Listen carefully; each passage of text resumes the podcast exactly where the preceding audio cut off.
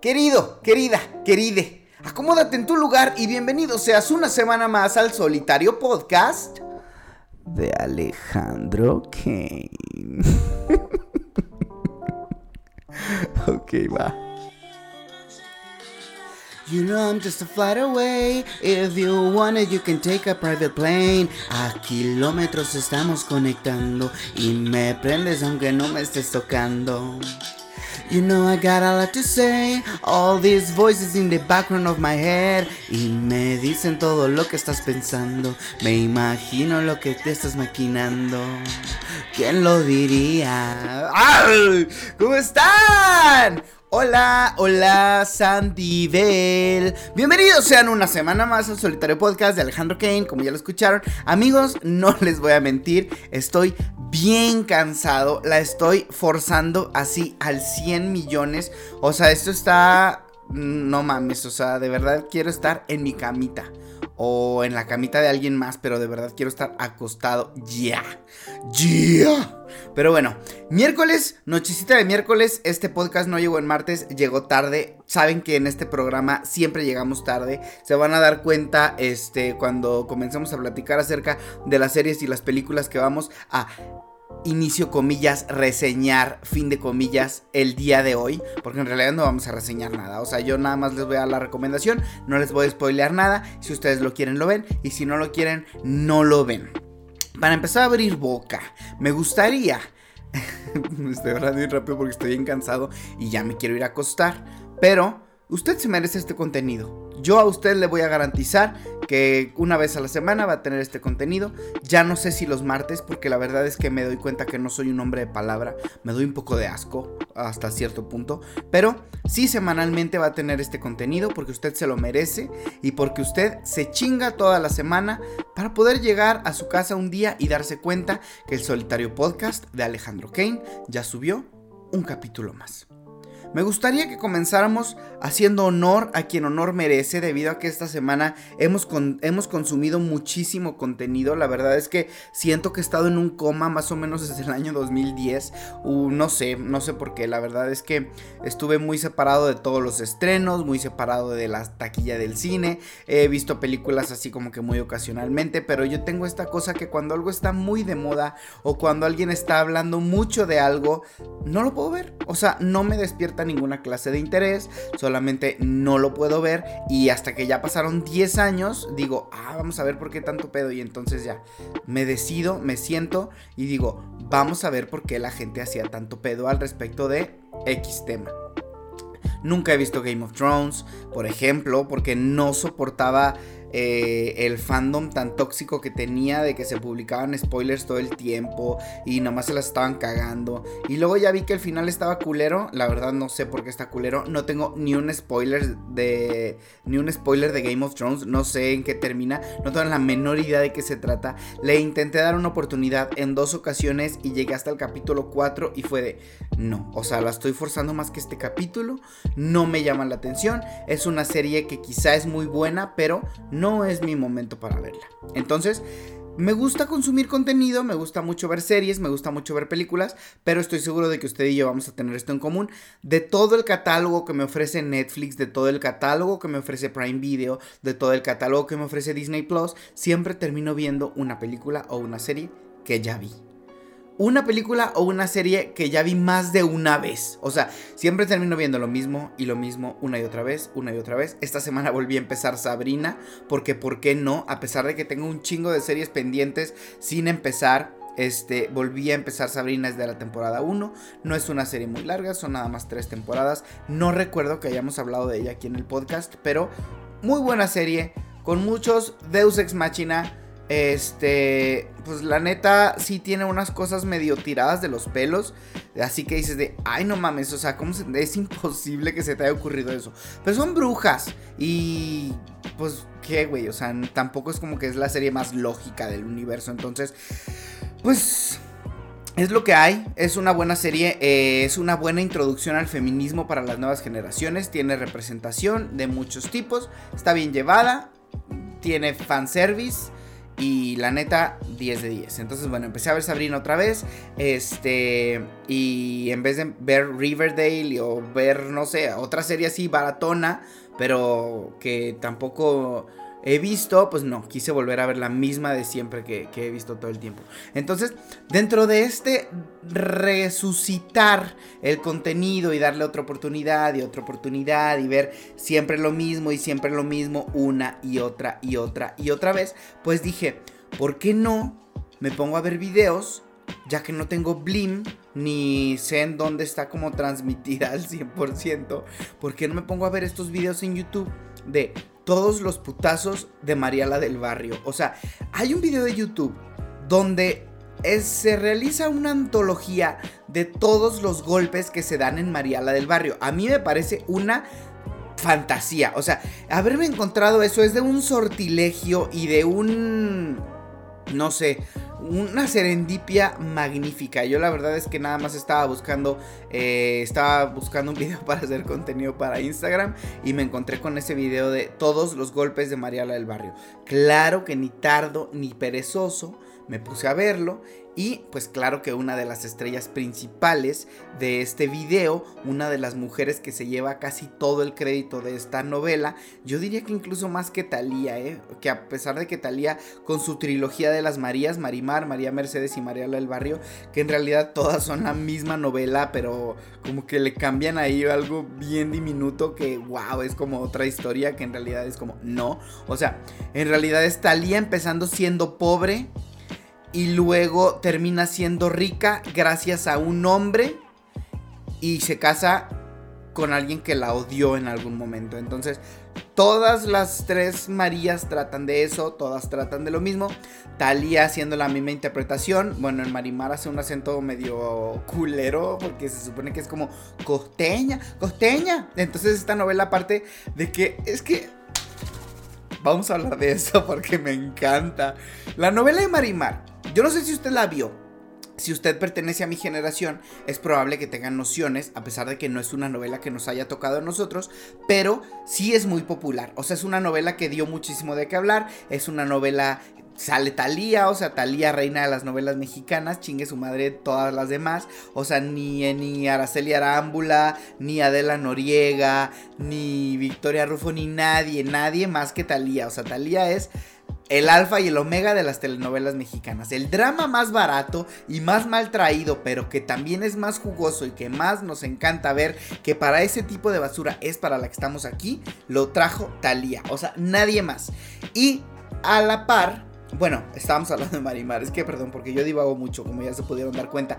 Pero Marimar, aparte, eh, la novela tiene como toda esta fantasía porque Marimar, que es el personaje principal, el personaje de Talía, tiene un perro y el perro habla. Entonces Talía no lo escucha, pero nosotros sí. O sea, el perro le habla como al espectador y tiene una voz como súper chistosa y dice muchos sentidos. La verdad, el perro es que muy, muy mal. Si usted está como interesado en, en esta novela, pero no se la quiere aventar toda, le recomiendo muchísimo el canal argentino. Te lo resumo así nomás. La neta es que tiene de todo. Si tú tienes que ver una película pero no tienes tiempo, o una serie y no tienes tiempo y la verdad es que tampoco ganas, eh, Pinarello, no me acuerdo cómo se llama, pues se apella Pinarello, eso sí lo recuerdo.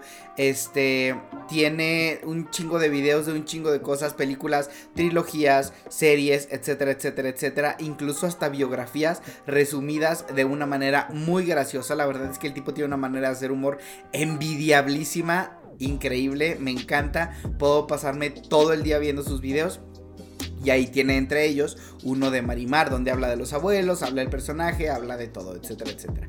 Pero bueno, saliendo un poquito de Marimar, que es una mujer que vive en la playa y puede hablar con algunos animales, eh, debido a que desarrolla este talento por tener un acento tan culero, pues vamos a saltar a María del Barrio esta mujer que vendía cachitos de lotería y etcétera, etcétera. Pasan cosas, Fernando Colunga en calzones, pasan otras cosas, eh, le heredan muchas cosas, se convierte en una dama de sociedad, se vuelve loca y luego no, regala a su hijo y luego no, Carmen Salinas la atropellan y tres, muchos etcétera, ¿no? Entonces, en esta novela, quien en realidad se lleva muchísimo del crédito, por no decir que una gran parte, es nada más y nada menos que nuestra queridísima Itati Cantoral. Muchos de ustedes recordarán el video de ¿Qué haces besando a la lisiada? Así que era de esta, de quien estabas enamorada, maldita lisiada, y luego va, la mueve en la silla de ruedas, le da la vuelta, la quita, llega la como cuidadora y la intenta quitar, la avienta contra la pared y le dice, quítese vieja zorra. O sea, me parece que es de los guiones mejor elaborados de la televisión mexicana. Chinga tu madre Roberto Gómez Bolaños, chinga tu madre Televisa, todos los demás que no salieron en Mariala del Barrio, chinga tu madre TV Azteca, chinguen su madre todos menos Talía y e Cantoral y los que escribieron esa frase. O sea, es una escena que le ha dado la vuelta al mundo. Incluso llamaron a Itatí Cantoral gracias a esta escena para que hiciera uno de los promocionales de Orange is the New Black, esta serie que fue muy famosa hace algunos años a nivel mundial, un hitazo de Netflix. Cárcel, lesbianas, fantasía. Me encanta. Todo está increíble con esa serie. Alex Voss, super waifu etcétera, etcétera, ¿no? Pero volvamos a Itati Cantoral, este personaje antagónico que se hacía, eh, pues no sé qué se hacía, la verdad, pero siempre revivía. La aventaban de un décimo piso, revivía. Le metían un chingo de putazos, no le pasaba nada. O sea, eh, hay una secuencia donde trae una peluca muy culera, una peluca así como de Hannah Montana y nadie la reconoce. Está muy interesante su desarrollo de personaje dentro de esta novela. La neta está muy chingón el arco de Itatí Cantoral. Este, spoiler alert, muere quemada, mm, un poco anticlimático, vuelta loca así, pero pues la neta ya la habían revivido antes, o sea, ya tenía que morir de alguna manera, porque no podía vivir por siempre, o sea, no mm, estaba fuera de las leyes de la física y la naturaleza ese pedo. Entonces, bueno, resulta que me pongo a ver este video de los putazos Güey, pobre Itatí Cantoral. ¿Qué putazos le metían? O sea, porque la vieja era como bien huevuda y estaba loca y le valía madre todo. Se agarraba putazos con vatos. Y se nota en las escenas que no usaban un doble para... Por ejemplo, hay una escena donde la cargan y la tiran al suelo. Güey, es Itatí Cantoral. Vete a la verga y está ahí tirada en el suelo la pobre. Y la agarran y la traen como mona de trapo. Y yo me quedo de... Güey, mis respetos porque nadie le está dando un Oscar a Itatí Cantoral. Sí, muy sobreactuada, la villana típica neurótica, este, terrible, eh, que la neta no le crees mucho ya viendo la novela desde la óptica del 2021. en su tiempo debió de haber sido así de no puede ser que haya una mujer tan mala en el mundo, pero hoy en día pues la neta la novela no ha envejecido bien, las actuaciones de Thalía pues mm, por demás malas. Eh, la verdad es que lo más rescatable es Itatí Cantoral. Y si vamos a ver esta soap opera desde el lado de decir es tan mala que es buena, pero tiene como un proceso interesante detrás. O sea, no es tan malo que es bueno como La Rosa Guadalupe, o tan malo que es bueno como Laura de Todos. O sea, esta genuinamente es muy buena. Tiene muchísimas cosas, se vuelve loca, luego no. O sea, te digo, alargaron el guion y le dieron vida hasta que pudieron. Entonces, una historia ahora que vienen las vacaciones de Semana Santa. Si usted no tiene nada que hacer, póngase a ver María la del Barrio. Yo se lo recomiendo. Si usted me quiere invitar, invíteme, que para eso estamos aquí. Fantasía, acurrucaditos, viendo María la del Barrio. Yo llevo cerveza, yo llevo palomitas. Usted pague el blim y ya estaríamos. Entonces, ahí está la primera recomendación. Póngase a ver alguna de las novelas de la saga de las Tres Marías.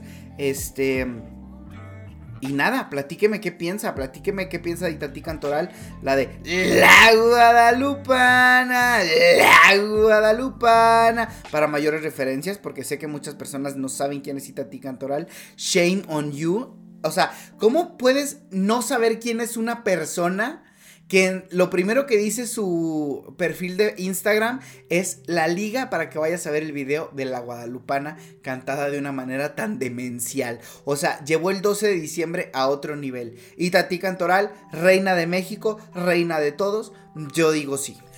Lo siguiente de lo que vamos a platicar es una serie del año 2014 que funciona como una fábula. Duró seis años la serie, o sea, El primer episodio fue en agosto del 2014 y el último episodio fue en enero del 2020. O sea, una serie de 6 años de vida, muy exitosa, muy muy buena y funciona como una fábula. Si usted se acuerda, cuando nosotros éramos niños, nos contaban historias que tenían significados muy pesados, pero para no dejarnos un trauma en la mente, pues nos los contaban como desde la perspectiva de animales, ¿no? Entonces esta serie funciona exactamente así. Estoy hablando de nada más y nada menos que BoJack Horseman, una serie que de seguro usted ya vio, una serie que todo el mundo ya vio y que nada más faltaba yo de ver. Ahorita voy en la tercera temporada, todo está increíble, la verdad es que la estoy amando muy cabrón.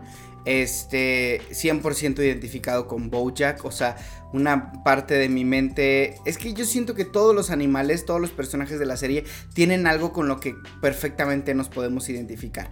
Yo creo que todos tenemos algo de Princess Caroline, todos tenemos algo de Bojack, todos tenemos algo de Mr. Peanut Butter, todos tenemos, no sé, o sea, hay momentos en los que soy 100% Bojack, hay momentos en los que soy 100% Todd, hay momentos en los que soy 100%, eh, ¿cómo se llama? El de el pingüino que siempre le está cagando y siempre está en bancarrota.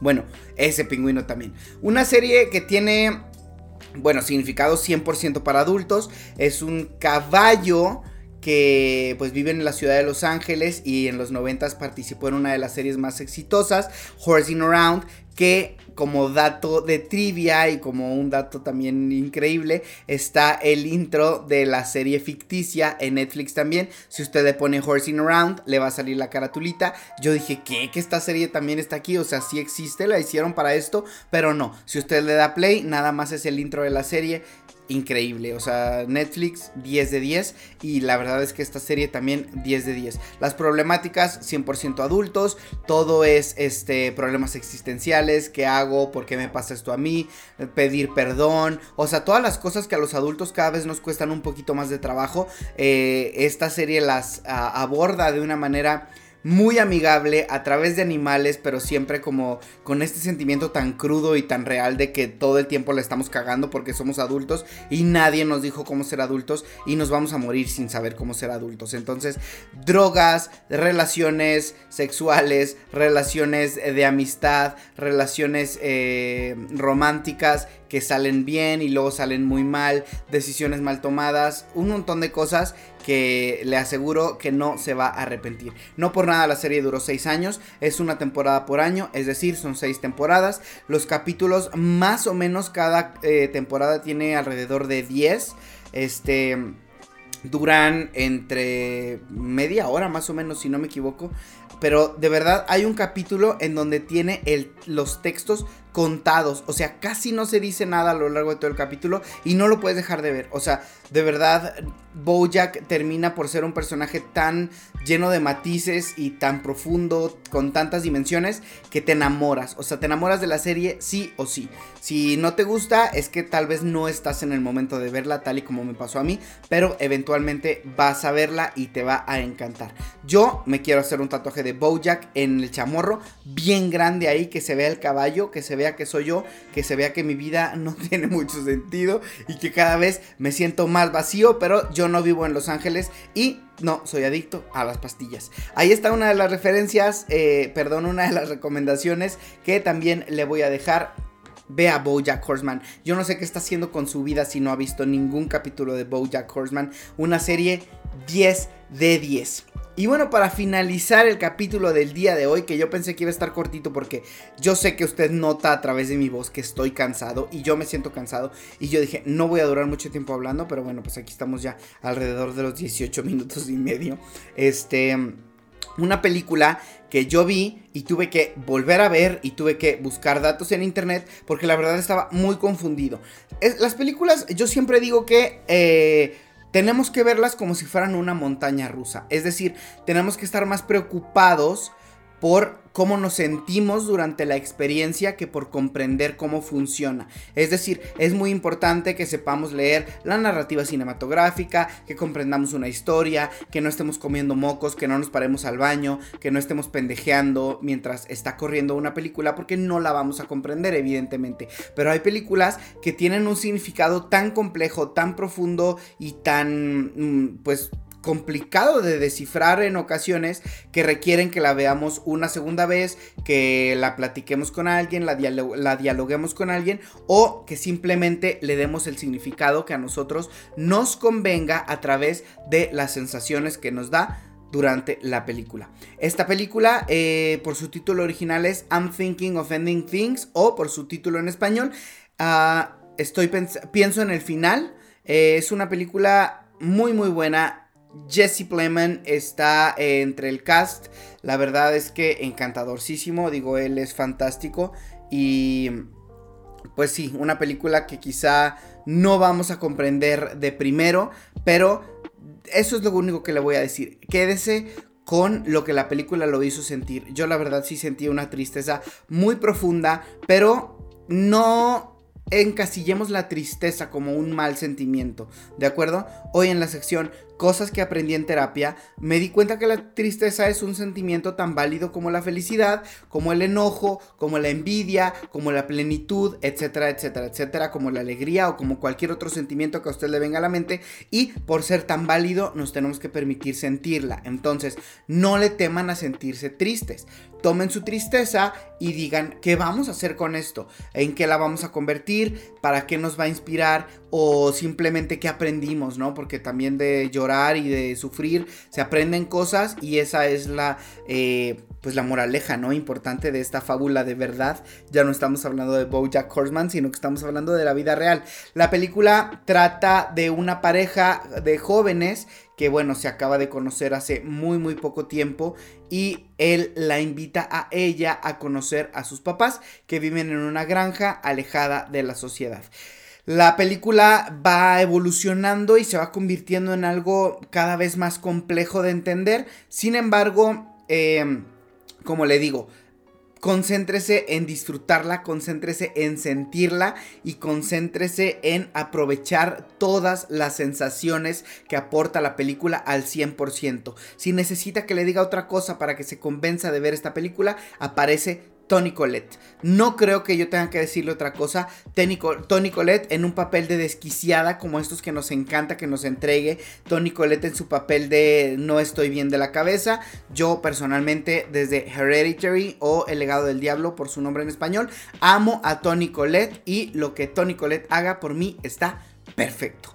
Tony Colette Reina del Mundo, también, igual que Tati Cantoral, yo digo sí. Película de 2020, está basada en un libro que también eh, se escribió hace poco, creo que el libro es de 2016. El libro tiene el mismo nombre, escrito por Ian Reed. La película está dirigida por Charlie Kaufman, tiene una oscuridad muy eh, matificada, tiene una oscuridad que tiene muchísimos puntos de vista diferentes y dependiendo de las capas que tú logres descubrir dentro de la historia y dependiendo de qué tan adentro te quieras tú meter al agua de esta película es el significado y pues la verdadera tristeza que vas a lograr encontrar dentro de la película. Pienso en el final, I'm Thinking of Ending Things, una película del año pasado, este no, no, no te cuestiones demasiado cuando la estés viendo. Es decir, disfrútala, no estás alucinando, no te estás equivocando en el nombre.